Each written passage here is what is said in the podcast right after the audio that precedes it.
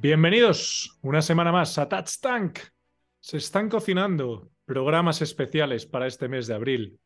Os voy a traer un especial con un periodista norteamericano a lo largo de esta semana o la semana que viene como tarde. Espero os guste mucho. Y relacionado con la NFL, traigo a grandes protagonistas que nos van a hablar del draft y de temas de actualidad. Y no voy a desvelar más. Aquí lo dejo, pero no perdáis ojo de los próximos programas que salen. Y hoy traigo como invitado a Alejandro, director y presentador del podcast de la NBA, de uno de los podcasts más escuchados en castellano y más influyentes, Back to Back Spain. Alejandro hoy nos hablará de todo cómo se construyó Back to Back, de sus predicciones para esta temporada y sobre todo de dónde viene esa afición por los Detroit Pistons. Pero antes vamos a comentar varios temas de actualidad de la NFL, de la NBA y del March Madness Empezaremos por la NFL, ya que no tenemos mucha actualidad. Los equipos están de Spring Break esperando un poco a que llegue el draft el próximo jueves, día 27 de abril. Ahí estaremos desde Touchtank cubriendo para vosotros. Y probablemente sea el, desarrollo y el desenlace de Aaron Rodgers y Lamar Jackson, que abandonarán los Green Bay Packers y Baltimore Ravens. Además, em, noticia de última hora, Bill Belichick ha estado, intentando traspasar a Mac Jones, al quarterback de la franquicia. ¿Significará esto que están dispuestos a traer a Lamar Jackson? La respuesta lo tendremos en el mes de abril. ¿Y qué os voy a decir de la NBA? Este equipo puede ser el fracaso mm, consumado. Un equipo con Kyrie Irving y Luka Doncic que no se va a clasificar no a los playoffs, ni siquiera al play-in. Les quedan tres partidos y tienen que ganar un partido más que Oklahoma o que Minnesota pierda los tres partidos y ellos ganen los tres partidos, por supuesto. Veremos a ver, esta noche Oklahoma juega contra los Warriors, mañana juegan los eh, Dallas Mavericks contra Sacramento Kings, luego juegan contra los Bulls, aquí la franquicia donde vivo, y contra los San Antonio Spurs. Veremos a ver, pero no pinta nada bien para el equipo de Luka Doncic y Kyrie Irving. Y va a haber una pelea intensa. Primero para entrar en play-in por parte de Oklahoma y Dallas Mavericks. Luego para ver quién entra en puestos de playoffs directos y en play-in. Están ahí los Lakers, están los Pelicans, están los Clippers, están los Suns, están uh, Minnesota Timberwolves. En el este parece más definido. Si los Chicago Bulls ganan esta noche, ya están definidos todos los puestos de play-in.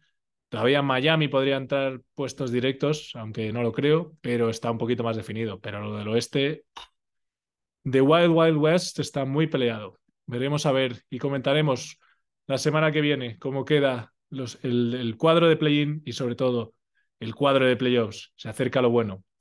Pero bueno, los últimos minutos de actualidad hoy los quería dedicar al March Madness. El March Madness femenino, victoria de LSU contra Iowa. Iowa de, de Caitlin Clark, que os hablé un poquito de ella en, uno de los vídeos cortos que hago en, en el canal de YouTube e Instagram. Ha batido récords la jugadora con más puntos en un March Madness, 191. La jugadora que más triples ha metido en una final, 8 triples. La jugadora, la primera jugadora de la historia que ha metido más de 40 puntos en dos partidos consecutivos, 41 puntos en el partido de cuartos de final y 41 puntos en la semifinal. Aún así, Iowa fue derrotado por LSU. La, la, la mejor jugadora del campeonato, Angel Reese, que casualmente es prima de Jordan Hawkins de Yukon.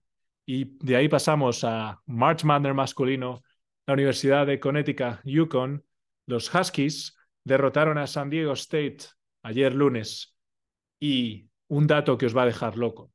Desde 1999, la Universidad de Yukon ha ganado 15 de los 48 campeonatos entre hombres y mujeres, 10 femeninos y cinco masculinos. Estamos hablando probablemente de la universidad más exitosa de los últimos 25 años.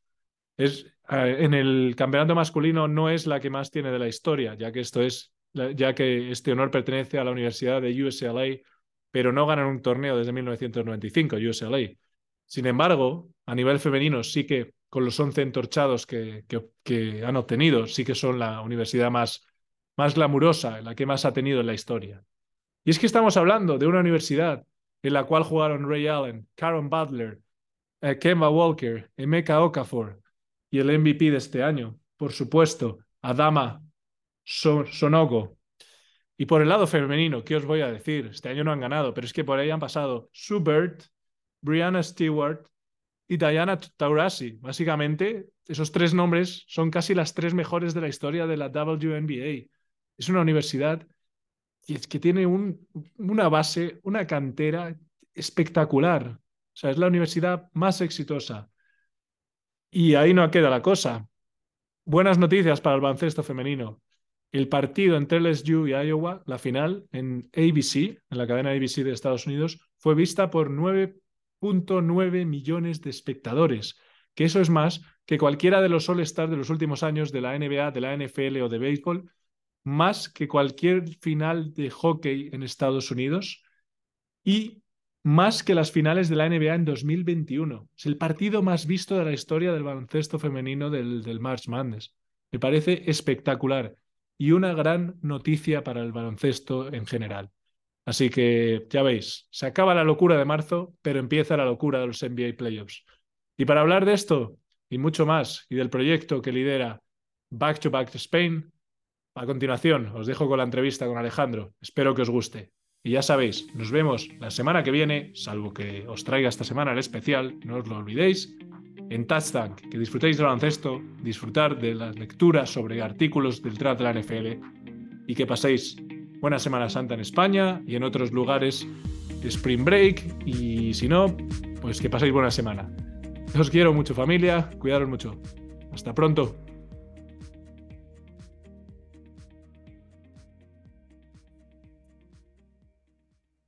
Bienvenidos una semana más a esta sección de entrevistas de Touch Tank. Y hoy tenemos como invitados a Alejandro, director y presentador del podcast de NBA Back to Back. Eh, bienvenido, Alejandro. Muchas gracias. Un placer estar aquí contigo pues, para hablar de, bueno, de NBA, de podcast, de, de lo que quieras. Aquí estoy a tu disposición. Perfecto. Madre mía, ¿cómo está? Antes de empezar, ¿cómo está la NBA? Es la última semana de regular season. He leído hoy que creo que es ningún equipo tiene asegurado la posición en la que se encuentra, cosa que, yo creo en los últimos años no ha ocurrido jamás. O sea, que, haya emoción hasta el final a este nivel de, de, no saber quién va a quedar segundo, tercero, o quinto, o sexto. Ya, bueno, no te quiero ni contar, obviamente, el play-in, pero, la verdad es que está muy interesante. Sí, yo creo que además, yo, bueno, para mí no es casualidad que la NBA esté así. Yo creo que hay factores primero el play-in, es algo que ha ayudado a que la tabla media de las eh, conferencias sea más competitiva, ¿no? Porque si no, lo normal es que hace cinco años a estas alturas hubiese por conferencia, en vez de dos equipos, que es como están ahora, dos equipos que ya se están dejando llevar, lo normal es que hubiese ya cuatro y casi cinco equipos ya pensando más en el draft que otra cosa. Ahora no, ahora están ahí apretados. Y después, por otro lado, eh, que hay equipos por ejemplo, los Warriors, antiguos super equipos que ya pues, no están en esas situaciones. Hemos visto la crisis de los Lakers y que las partes altas de ambas conferencias están más apretadas. No hay claros dominadores ahora mismo. Yo creo que estamos ahora mismo en una situación en la NBA posiblemente de cambio de, bueno, no sé si de época, de fase, no sé, estamos en una época de transición y yo creo que se está notando precisamente que están más apretadas ambas conferencias. yo creo que se agradece, se agradece bastante para, para el aficionado medio. Sí, por supuesto, por supuesto. Sí, nada, te iba a empezar un poco la entrevista hoy. Quería preguntarte de dónde viene la afición por la NBA y, y, principalmente, que, que, por cierto, se me ha olvidado mencionar, Podéis seguir a Alejandro en, en arroba alexpistonsb2b y, y, como bien en su handle, ¿de dónde viene esta afición a la NBA y en especial a los Detroit Pistons? Pues viene de, de, niño, empecé a aficionarme al baloncesto pues en el colegio, ¿no? Cuando empiezas un poco a tocar todos los deportes, eh, pues también jugué al tenis, por el fútbol muy poquito, pero bueno, baloncesto.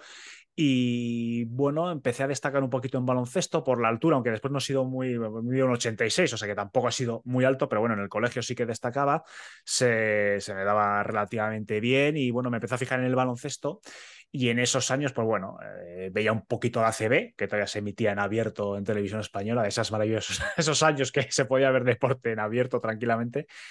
Y me empecé a fijar también en la NBA. Era la época de Jordan, pues me empecé a fijar un poquito por lo que llegaba a España, pues en el Canal Plus en abierto, por ejemplo, el canal que, que todavía sigue, el programa de NBA Nación, que para mí era maravilloso los sábados por la mañana, que lo veía con, con mi padre. Y empecé a comprarme revistas, XXL, la revista oficial NBA. Y poquito a poco me fui enganchando paralelamente esos años, te estoy hablando del 95 aproximadamente, esos años pues ya estaba un tal Gran Gil por ahí despuntando y empecé a ver pues al principio los highlights, eh, porque partidos con mi edad, partidos en, en, directo era imposible, pero bueno, alguno, alguno emitían en diferido todavía en Canal Plus y tal lo veía y me enamoré de, él como jugador eh, y a raíz de Gran Hill pues ya empecé a indagar un poquito en la historia de los Pistons, vi que hace unos años era un equipo pues, muy ganador, todo lo de los 80, Bad Boys tal y cual y, y además estos años los Pistons pues también eran un equipo no era un contender, pero bueno, era un equipo de playoff, pues bueno, me enganché y hasta hoy tuve ahí un momento de crisis de identidad cuando Gran Hill en el año 2000 se marcha a Orlando. No cuando digo, coño, que soy de Gran Hill o soy oh, de los Pistons. Claro, pero bueno, me quedé con los Pistons. La verdad que, bueno, a Gran Hill le seguí de reojillo sufriendo con sus lesiones y tal, porque le tuve mucho cariño toda su carrera, pero me quedé con los Pistons hasta hoy. Era una, es una franquicia y es una ciudad con la cual me identifico, esa cultura de lucha, esa capacidad que ha tenido de, de resistencia a la ciudad a pesar de las crisis económicas, como poquito a poco parece que va saliendo, ¿no? Es una ciudad muy luchadora, muy eh, que le ha pasado muy mal, criminalidad, crisis económica. Y me gustan ese, ese, tipo de historias de, no sé, de, superación de dificultades. O sea, que me identifico tanto con lo que es la ciudad, que la conozco un poquito, no he estado mucho, pero la conozco un poquito la ciudad de Detroit, como con el equipo, con los Pistons. Ah, qué bueno. Nada, pues por, por, poco no te pillo, como bien comentabas, los 80, los Bad Boys, pero, pero bueno, pillaste también un, un buen momento con, con, Richard Hamilton, Ben Wallace y compañía. Sí, ah. Desde luego, sí, bueno, ha sido para mí los es complicado, pero yo les pongo casi a la altura de los Bad Boys originales, eh, porque yo entiendo que haya mucha gente que dice, claro, es que los Bad Boys originales, bueno, dos títulos, una final más, bueno, pero es que los Pistons eh, de los años 2000 fueron seis finales de conferencia consecutivas. Entonces es algo que casi ni los Bad Boys originales lo llegaron a hacer. Sí que se quedaron con un campeonato y un subcampeonato, pero faltó la guinda del pastel para que hubiesen sido una dinastía. Entonces, para mí, los Bad Boys 2, como cada uno que los llame como, como quieran, para mí fueron un equipo simplemente espectacular. Les faltó un título o dos más, posiblemente, para que hubiesen estado ahora mismo a la altura de los grandes equipos de la historia. Y quien lo vivió en directo vio que eran el claro dominador, sin duda, de, del este. No, y sobre todo que al final batieron a un equipo como, como los Lakers, que tenía grandes nombres. Entonces, eh, es justificable lo que estás comentando. Em, cambiando un poco de, tema, em, a mí me interesaba mucho, eh, si te soy sincero, empecé a descubrir Back to Back hace unos meses. Y, y la verdad es que, que, que, me empezó a sorprender cuando, cuando vi tantas ramas por ahí conectadas entonces, me gustaría que, nos contaras un poco, primero, cómo surge Back to Back y de dónde sale todas estas ramificaciones de diferentes podcasts, que la verdad es que, vamos, me parece un proyecto súper interesante. Sí, bueno, pues eh, Back to Back empieza en el 2018. Eh, a principios, bueno, yo estaba en, en ese momento con tiempo libre y me apetecía también hacer cositas nuevas y vi un anuncio por Twitter de un medio digital gratuito y tal, que igual que, bueno, que buscaban un poquito pues gente para escribir artículos de NBA y tal. Y yo sin ser periodista ni nada que se le parezca, todo lo contrario, vamos, no, tiene nada que ver a lo que me dedico. Eh, bueno, digo, pues venga, digo, oye, yo tengo tiempo libre, si quieres os echo una mano, ¿no? Me dijeron que mandase un artículo, lo que quisiese de la NBA, les escribí, hay una buena parrafada, escribí un artículo eh, sobre que, es algo que está, por cierto, bastante actual ahora, que sobre, era sobre el devenir económico de la NBA y lo que yo entendía que a medio plazo podían ser problemas. Entonces yo, en el 2018, pues bueno, yo eh, tampoco por alargarme, pero bueno, dije que desde mi punto de vista se estaba creando una burbuja en la NBA basado en unos ingresos que no existían. Bueno, básicamente, les gustó el artículo y bueno, y empecé durante un par de meses, pues eso, en plan gratuito, pues es que sé, como un NBA Maniacs, pero bueno, un poquito así más amateur y tal y que igual. Conocí a varios chicos también, todos más jóvenes que yo, evidentemente, eh, que estaban ahí, crearon un grupo de WhatsApp y surgió la idea en el grupo de WhatsApp de hacer un podcast. Pero bueno, yo en ese momento estaba, cuando ya tengo con tiempo tal, pues me apunto a un bombardeo, sin mayores intenciones. Y bueno, y se montó el podcast, decidimos el nombre tal y que cual. Y una vez ya que se va a poner en marcha, pues dijeron, oye Alejandro, tú que eres mayor que nosotros, además yo pues eh, tengo equipo informático pues bastante potente, tal y cual, ¿quieres dirigirlo tú un poquito, presentarlo, grabas, no sé qué, no sé cuál? Digo, pues venga, adelante. Y a partir de ahí, ya tengo, sin quererlo ni nada, pues asumí entre comillas un poquito las riendas de lo que era back to back y al principio era muy comunitario todos los primeros meses, pero sí que es cierto que poco a poco, pues bueno, fui asumiendo más yo un poquito la batuta por así decirlo, lo fui haciendo cada vez más mío, por así decirlo. Hay muchos que ya lo fueron dejando. De hecho, de esa época solo queda un compañero, dos, dos compañeros que eran todo lo que es back to back de esa época de, los inicios. Y ya te digo, fui haciéndolo más mío, más mío, un poquito. Y bueno, eso por un lado, ese es el inicio. Y después el tema que comentas tú de. bueno, al principio Back to Back el formato era un programa semanal. Se estructuraba en dos partes. Una parte de entrevista, eh, que desde el inicio, además, tuvimos suerte porque empecé a contar con gente, o sea, nuestro primer invitado fue Pepe Rodríguez, empecé a traer a gente de AS, o sea, gente muy maja en ese momento. Y la segunda parte era actualidad, con otros compañeros. Bueno, eso estuvimos así tres, cuatro años. Y después ya, en el último año y pico, en el momento que empieza a notar que el formato podcast eh, por Twitch empieza a bajar de audiencia, se empieza a ver más competencia, grandes medios empiezan a entrar en el formato podcast, veo que hay que generar, hay que generar más contenido para mantener un poco, pues back, to back desde nuestro inicio, prácticamente siempre hemos estado entre los cinco o seis podcasts más escuchados en castellano de NBA. Pero veía que eso estaba costando mantenerlo. Entonces digo, hay que generar más contenido para mantenernos ahí arriba. Entonces, bueno, empieza a indagar un poquito en iBox, que es la plataforma que más manejo, aunque no es donde más oyentes tenemos, y veo que hay un par de podcasts muy poquito escuchados, pero que son de calidad. Por ejemplo, Conexión Blazers, que es de los primeros que entran. Eh, bueno, Canadian Chacho, que, es, que tiene un, bajando a la mina, lo que pasa es que hace tiempo que no graba, pero bueno, sigue con nosotros. Contacto con Aníbal también, fueron los tres primeros. Aníbal del Triángulo de Beni, que sabía que tenía también un podcast. Le digo, oye, Aníbal, ¿quieres montar un podcast de, de Bulls y tal? Y me dice que sí. Bueno, pues con esos tres podcasts veo que gusta a la gente, a la gente que ya los oyentes de Back to Back y digo, coño, ¿por qué no seguir por este camino? Entonces, bueno, empiezo un poquito pues, a ponerme en contacto con más personas que sé que son aficionados a determinados eh, equipos.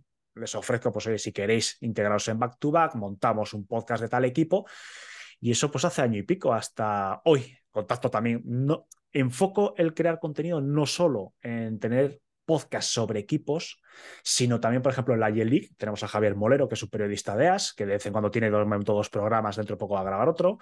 Y después hablo también con él a baloncesto, que es de los programas que mejor funciona para hacer una colaboración y con negociaciones muy arduas, porque al principio les ofrezco directamente integrarse eh, con Back to Back. Ellos dicen que quiere seguir con su canal. Digo, pues mira, un término intermedio. Hacemos un especial al mes de él a baloncesto conmigo sobre el tema que queráis de la NBA de los 80. Y poquito a poco pues se va montando lo que es la estructura hoy en día, que somos, pues no sé, somos, hay 20 podcasts específicos de equipos, más el podcast de la baloncesto, más el podcast de, de League y, un poquito de Liga Universitaria también, que es el programa de, de, Javi Molero. Pero ya te digo que el objetivo es crear mucho más contenido para mantener a back to back, donde pues hemos estado desde el inicio, porque hoy en día hay mucha más competencia, competencia mucho más profesional. Entonces, para mantenerte, porque por ponerte un ejemplo, ya con esto acabo, que si no me enrollo mucho, el ranking por el ranking, por ejemplo, de iBox no es un ranking diario, es un ranking semanal. Es decir, cuentan todas las escuchas desde el, lunes, bueno, desde el domingo por la madrugada hasta el siguiente domingo por la madrugada. Entonces, todo el contenido que generes te suma y con eso te posiciona. Cuanto mejor posicionado estás, más visibilidad tienes. Digamos que es un poquito lo, que, como igual que en otras plataformas.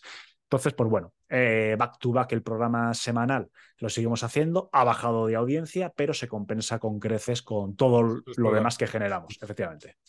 No, es interesante porque, bueno, ya solo te quedan 10 franquicias. es, complicado. Es el, objetivo, es el objetivo, me imagino, porque obviamente sería como completar el círculo y entonces ponerte como el, como el sello de decir back to back cuenta con un podcast de cada una de las 30 franquicias, que me imagino que eso sería, vamos, sería la pera, porque al final pues siempre queda mejor.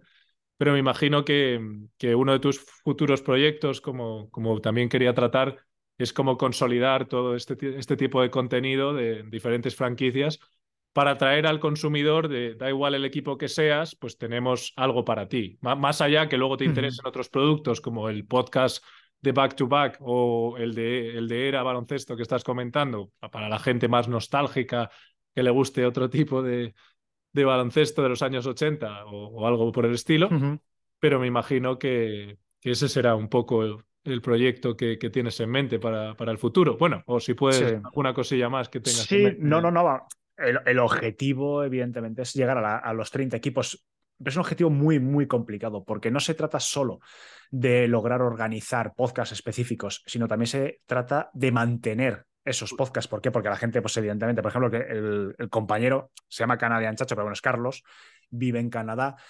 Eh, que tiene Bajando a la Mina, que es un podcast que funciona genial, pero lleva varios meses sin grabar. ¿Por qué? Porque va a tener eh, más hijos, el trabajo es muy absorbente. Es decir, somos más de 30 personas en total los que estamos en back to back y hay mucha gente, pues claro, eh, los compañeros también de Pelicans, por ejemplo, que son de Colombia. Hay un chico de este podcast que ha venido a España a trabajar y, también a estudiar. Entonces, es complicado que esos 20 programas se mantengan generando contenido de continuo. Es decir, no solo se trata de, de decir, pues venga, oye, montame un podcast de lo que sea, te interesa tener un podcast de Thunder, te interesa tener sino es que esos 20 se mantengan, ¿sabes? Porque a veces, pues bueno, todos tenemos una vida, todos podemos tener cambios. Pues eso es muy complicado, tener 30... Ah, sí, tener... 30 va a ser complicado, sí, pero... Llegar a, llegar a, tener los 30 activos, sobre todo porque a lo mejor puedo llegar a tener los 30 en back-to-back, pero a lo mejor de esos 30 activos, son 20 y los otros 10 pues están un poquito en barbecho y van rotando en función de la disponibilidad de la gente, porque, insisto, todos tenemos vida y esto no deja de ser un hobby. No, totalmente. ¿Hay alguno, eh, por curiosidad, hay alguna franquicia de las que te falta faltan que, te llame la atención de que nadie se haya animado? ¿O, son las 10 que a lo mejor podrías esperar que, nadie se animara? Mm, pues mira, me, gustaría mucho tener de los Thunder, porque creo que de los Thunder, eh, el aficionado Thunder que monte hoy en día un podcast y que lo sepa llevar, yo creo que va a tener mucha audiencia, porque yo creo que los Thunder va a ser un equipo que tiene mucho tirón a, medio y largo plazo. Sobre todo los Thunder, porque bueno, después están los Clippers, o sea, hay varias franquicias por ahí Pasa que los Clippers ya sabemos que, bueno, entre comillas son los hermanos pobres, ¿no? y es complicado encontrar. Con, el nuevo estadio y tal, bueno, nunca se sabe si, si van a dejar de ser el hermano pobre y luego si se consolida ahí como a, lo mejor cae algún anillo algún día con suerte, pues a lo mejor consigue un poco más de afición. Bueno. Sí. Es complicado, tío, porque sí que he hecho llamamientos incluso dentro del propio podcast y tal. Porque bueno, después tengo un, un, editorial, entre comillas, que se llama Director's Cut, que antes formaba parte del programa semanal y ahora, bueno, le, le, he sacado de ahí, intento grabar uno o dos al mes, que son de 10 minutos. Y ahí aprovecho, aparte de comentar alguna cosita de actualidad y dar mi opinión propia, suelo también comentar cositas del podcast, de hacia dónde vamos y suelo decir de vez en cuando, oye, que faltan estos equipos, el que quiera que me contacte no contacta a nadie porque a la gente le cuesta mucho. Yo entiendo que coger un micrófono, el equipo, el ponerte, el buscar a alguien que quiera grabar contigo, porque mucha gente, hay gente que lo graba solo y lo llevan genial, algunos podcasts, por ejemplo, el puño de Joe, que es de los Pistons, lo lleva mi compañero Josak, pero hay gente que no quiere hacerlo solo, que prefieren un diálogo, ¿sabes? Para que se le haga más ameno. Entonces ya te digo que, que no, el crecimiento ha sido muy rápido, pero bueno, yo me imagino en las próximas semanas, si puedo, pues le daré otra vuelta de la torca, es contactar, es ver y a ver si surge algún podcast más. Ah, perfecto. Eh, nada, gracias por compartir esa primera parte. Eh, ahora quería un poco, pues ya más a, nivel personal, eh, ¿cuál es el estadio? Me has comentado que has estado en Estados Unidos. Sí. una pregunta, bueno, dos preguntas en una. ¿Cuál sería el estadio que más te ha llamado la atención por una combinación de factores, ya sea el ambiente, por, por, la tecnología del estadio, lo que, lo que sea? Y luego la otra pregunta sería, ¿cuál sería el estadio que, te gustaría asistir? Pues mira, me decepcionó, voy a empezar por lo malo, me decepcionó. Yo creo que a mucha gente de aficionados eh, es el Madison, yo creo que es lo más habitual, porque yo fui con unas expectativas sobre el Madison, eh, pues que iba a ser un, pues una cancha más, no sé cómo, no sé cómo explicártelo, más, no sé, más deportiva en el sentido de que la afición iba a estar más pendiente del partido. Lo que me encontré, sí me encontré una atracción más de Nueva York, que yo creo que para el equipo y para el propietario es lo que quieren, porque lo que quieren es el 100% de asistencia, que después si no ves el partido o te dedicas a sacar selfies porque eres de España y tal, le da igual. Da igual. Me decepcionó un poquito más, fue la primera cancha que conocí. Conocí el Palace of Arbor Hills cuando estuve allí. Sí, y fíjate que ya la han derribado y tal. Y me encantó, porque se vive, se vivía no sé, ahora el, nuevo el líder César no lo conozco, si el día de mañana surge la oportunidad, que no lo sé, pues le conoceré, pero me encantó. Tengo muchas ganas de conocer los de Los Ángeles, que voy a ir este verano. Entonces, no sé si voy a poder ver partidos, pero por lo menos pasaré por el antiguo Staples, el cripto, como se llame ahora. El cripto arena, sí. el cripto arena. Y no sé, de ver algún partido, fíjate, yo me, gusta, eh, me gustaría ver partidos en las canchas tipo, pues, eh, Bucks, eh, tipo Phoenix Suns. Justo te lo iba a recomendar. Yo he estado, he tenido la suerte de, estar en el estadio Milwaukee Bucks, el nuevo, el nuevo estadio. Sí. Fisher, se llama, creo es Freezer, sí, nunca me sale el nombre. Sí, porque te, pilla cerca, relativamente cerca de Chicago. Relativamente cerca. Y la verdad es que una pasada, más allá de lo que tú hablas, que es una afición que está muy encima, que vive mucho el partido, el estadio es un complejo de nueva generación que claro. es espectacular. O sea, ese, ese es muy recomendable. O sea, sí que te lo recomiendo. Pues sí, ya tengo, tengo por ahí un par de canchas eh, y además, aparte por la propia afición, ¿no? Porque sí que es cierto que la nueva generación de, no solo en la NBA, en otras competiciones de las Major League están haciendo nuevas canchas que son auténticos eh, centros de entretenimiento. Ya hace mucho tiempo en Estados Unidos que se ha dejado el concepto tradicional de arena, como vivimos en, como ahí, por ejemplo, en España, ¿no? La típica cancha que vas a hacer de multideporte o lo que sea, pero bueno, no deja de ser una cancha de deporte. Se ha abandonado hace tiempo y para el español o para el europeo en general, es todo un espectáculo lo que puedes encontrar, porque además me hace mucha gracia, ¿no? Cuando se comentaba, por ejemplo, cuando se estrena en Little César Arena de Detroit, la primera temporada, segunda, muchas veces se dice, eh, se han vendido el 80% o el 90% de entradas para tal partido, pero después veías el graderío y estaba al 50%. Claro, es que el otro 30 40% para llegar hasta lo que se ha vendido es que está por la calle. Tiendas, restaurantes, bolera, cines. O sea, es que es un centro comercial. Entonces, si el partido no interesa, pues te quedas por ahí. Es que es, un concepto de la leche. No, no, ese, es el problema, porque están hablando lo mismo aquí en Chicago, por poner un ejemplo, del de, estadio de fútbol americano.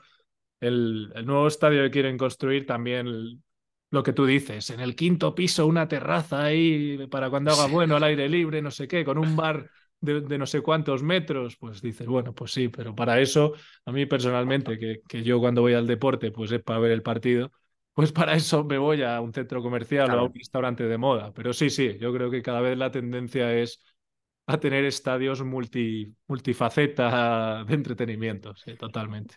Es, es, yo creo que esto, yo creo que es algo que están haciendo a propósito, que es un tema también muy interesante. En Estados Unidos, pues bueno, todos sabemos que la economía norteamericana se mantiene básicamente en base al sector servicios, en base al consumo, ¿no? Sí que es cierto que se está intentando un poquito eh, volver a industrializar ciertas zonas de Estados Unidos que se habían dejado, por ejemplo, la zona de Michigan mismamente, ¿no? Que por ahí viene parte de la crisis que ha tenido Detroit y la zona metropolitana pero hoy en día en la economía de Estados Unidos depende mucho de, los servicios y por tanto del consumo. Y todo está enfocado a que se consuma. ¿Vas a ver un partido de baloncesto? Sí, pero consume. Te pongo 50.000 opciones para que consumas y te dejes todo. Y la tarjeta de crédito, que como tú bien sabes, es tan necesaria en la vida diaria eh, norteamericana, eh, qué mala, qué mala cada vez que entres a ver un partido. Entonces, ya te digo que yo creo que es algo que se está haciendo de manera, eh, bueno, pues muy bien pensada, bueno, muy bien pensada, que aquí después cada uno puede opinar lo que quiera, pero muy bien pensada en el objetivo que hay ahora mismo, efectivamente, en el negocio. Entonces, pues bueno, no, no creo que no es algo casual, vamos, no es algo casual. No, no, no es casualidad y lo, estoy viendo aquí a nivel de todos los deportes. y y yo creo que acabará llegando, que es como todo. Pues en Europa pues acabará Por llegando. Supuesto. Pero bueno, mientras se siga manteniendo la competitividad como estábamos diciendo, pues oye, que al final business es business, pero mientras nos sigan dando buenos, buenos ratos para hacer este tipo de podcast, pues que háganlo. Por supuesto, por supuesto. Eh, y nada, para, para, finalizar el último bloque de, esta entrevista sería un poco hablar de, actualidad. Eh, un poco cuál sería, es muy difícil, ya lo sé, pero cuál serían tus, tus equipos favoritos en el este y en el oeste y luego quién, quién crees que se va a llevar este año el, el anillo.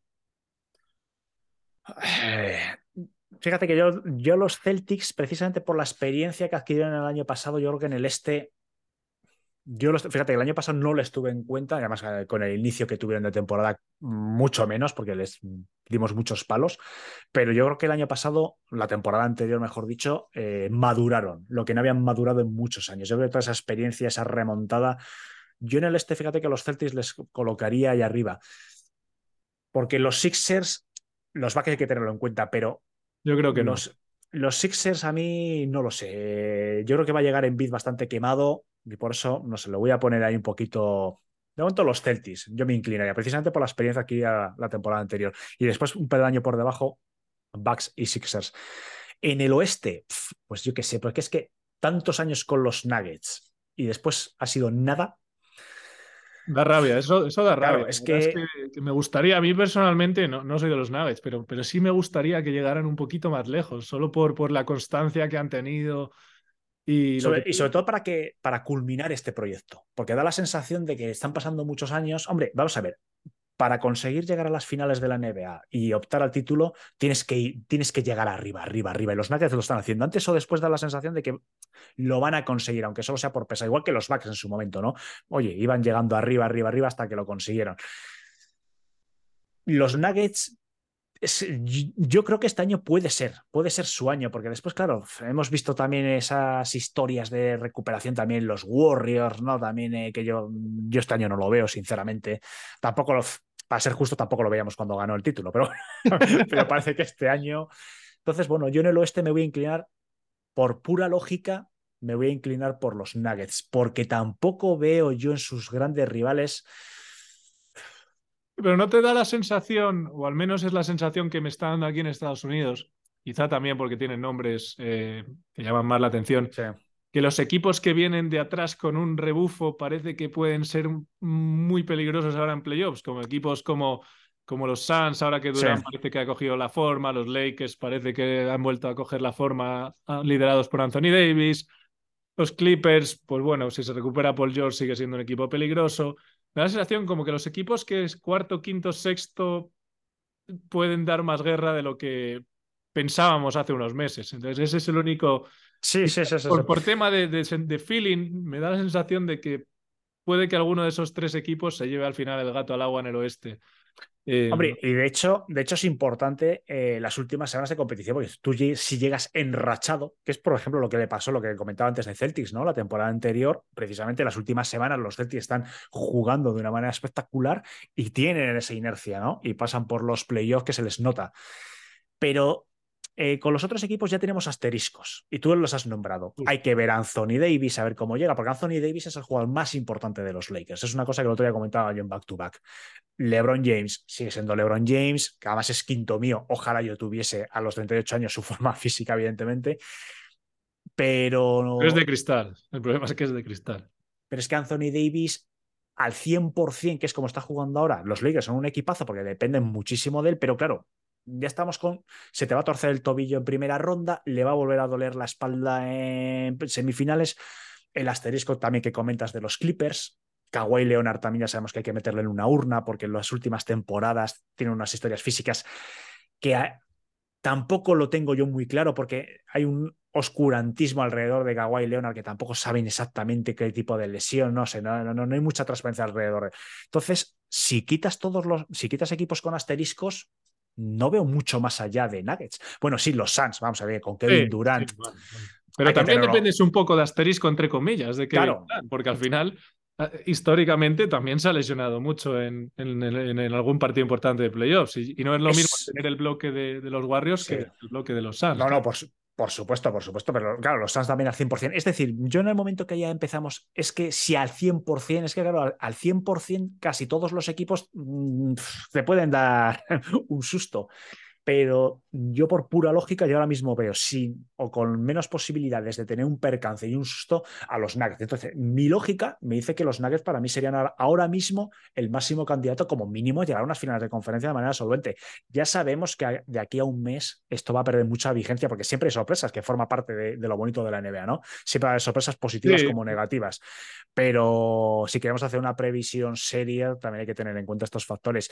Los Lakers, insisto, si Anthony Davis porque sea un milagro, se mantiene al nivel que hasta ahora y LeBron James sabe cuál es su papel, que su papel en los Lakers no tiene que ser de, eh, exacto, tiene que dar un pasito atrás, dejar que Anthony Davis se desarrolle, que maneje más que no amase tanto, no tanto, tanta pelota como ha amasado LeBron James tradicionalmente. Si, si da ese pasito atrás y deja que brille Anthony Davis, los Lakers son un equipo también muy peligroso, pero también van a tener que pasar seguramente por play-in, es más minutos, más riesgo. Entonces, ya te digo, hay una confluencia de factores a tener en cuenta. No, y sobre todo todo puede pasar. O sea, a ver, una cábala muy loca sería que el milagro de los Mavericks en los, en los últimos en los últimos cinco días que les suene, que les aparezca la Virgen y se clasifiquen en el play-in y por aquella casualidad juegan contra los Nuggets y se cargan a los Nuggets. Bueno, pues que, podría pasar, pero, pero, pero claro, eh, sería un milagro. Pero bueno, yo creo que estamos en una temporada, creo que unos playoffs bastante interesantes y, más abiertos de, que lo habitual, sobre todo en,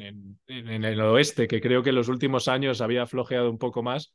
Pero, pero ahora vuelve, vuelve a ser una competición muy dura y, y creo que va a ser muy interesante. Ojalá veamos un Nuggets Celtics, como bien pronosticas, aunque, bueno, veremos a ver. Lo más normal es que haya sorpresas. Esto es así. es que acertar es prácticamente imposible. Incluso tú mismo, fíjate, el tema de los Mavericks tampoco se les puede descartar porque ahora mismo están muy hundidos, pero ¿quién te dice que no entran en play-in y teniendo dos tíos como Kyrie Irving, como Luca, que además los dos están muy versados en situaciones límite, porque ya Luca venía del Real Madrid de vivir mogollón de finales, eh, y de los Mavericks ya tiene cierta experiencia. Kyrie Irving es un talento, eh, yo siempre lo digo, como, base del siglo XXI, pocos bases mejores ha habido como Kyrie Irving. Pasa que, bueno, ya sabemos que hay un tema, pues bueno, de, cómo casan las personalidades y no solo de que tengas a estos dos jugadores tan inmensos, sino que después el resto del equipo, ahí es donde está el gran vacío, ¿no? Que han dado demasiados activos precisamente por Irving, se marcha, fíjate, Jalen Branson como lo está haciendo en, Nueva York, eh, Dinwiddie que, es un gran jugador, aunque no tenga el nombre, evidentemente, ni, ni el halo de gran estrella, complicado. Pero teniendo esos dos talentos que no se puede descartar no, se puede descartar. Lo malo es que no dependes de ti.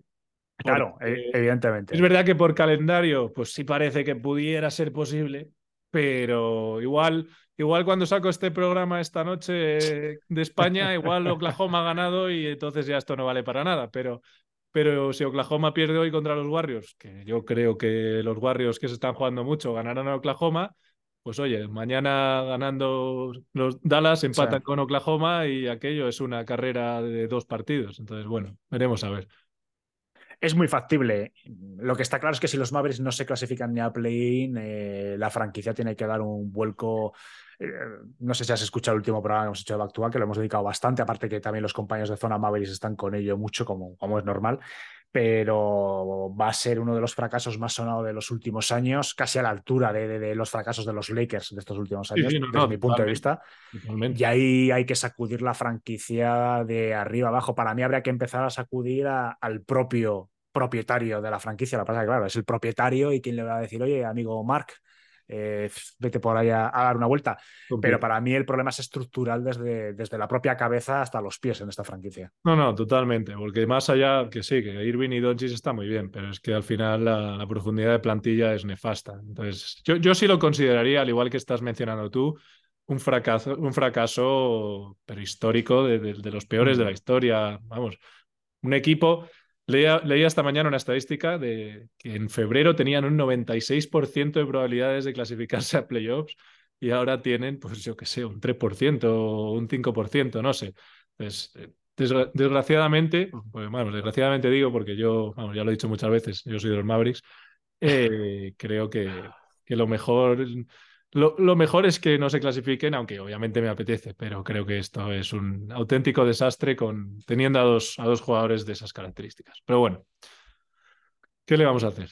Lo malo es que Luca pues empieza a mirar ya de o a hacer ojillos a, otros equipos que puede tener esa tentación. Los Nuggets, los Nuggets, sus amigos, amigos Jokic, como, como bien decían, que, bueno, fue el único, el único jugador que, que, fue invitado a su fiesta de cumpleaños, así que nunca se sabe.